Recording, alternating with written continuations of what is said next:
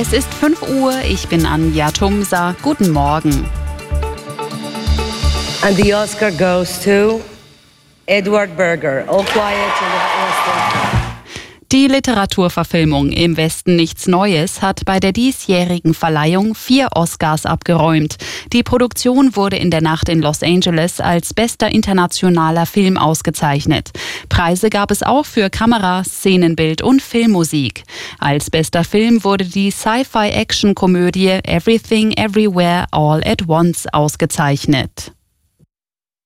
Erstmals lässt sich aus einem Bericht des Friedensforschungsinstituts SIPRI gebündelt herauslesen, welche Folgen Russlands Krieg gegen die Ukraine für den globalen Rüstungshandel hat. Die europäischen Importe schwerer Waffen nahmen deutlich zu, entgegen dem weltweiten Trend. Seit dem Beginn des Krieges haben die europäischen Länder enorme Mengen an Rüstungsgütern gekauft, um die Ukraine zu unterstützen. Damit ist das Land 2022 zum drittgrößten Importeur von Großwaffen geworden. In Nord- und Südamerika und in Asien gingen die Importe allgemein zurück, nicht aber in Südkorea und Japan. Was den Verkauf von Rüstungsgütern angeht, beherrschen die USA nun 40 Prozent des Marktes. Russlands Anteil am Export ist auf 16 Prozent zurückgegangen. Aus Skandinavien Sigrid Harms. Die Flughäfen in Hamburg, Hannover, Bremen und der Hauptstadtflughafen Berlin-Brandenburg werden heute ganztägig bestreikt. Das bedeutet, dass sich Passagiere erneut auf erhebliche Verspätungen und Ausfälle einstellen müssen. Denn die Warnstreiks dürften auch Auswirkungen auf andere Airports haben. Die Gewerkschaft Verdi hat unter anderem das Sicherheitspersonal zum Arbeitskampf aufgerufen. Bundeswirtschaftsminister Habeck hat die Pläne der neuen brasilianischen Regierung zum Schutz des Amazonas-Regenwaldes gelobt.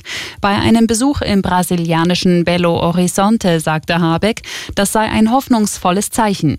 Die Vorgabe der brasilianischen Regierung unter Präsident Lula ist es, das Abholzen des Regenwalds bis 2030 zu stoppen. In den Sonntagsspielen der Fußball-Bundesliga hat Union Berlin am Abend in Wolfsburg 1 zu 1 unentschieden gespielt. Freiburg besiegte Hoffenheim 2 zu 1 und Bremen unterlag Leverkusen 2 zu 3. Hier ist Arabella München. Immer gut informiert. Nachrichten, Verkehr und jetzt das Wetter.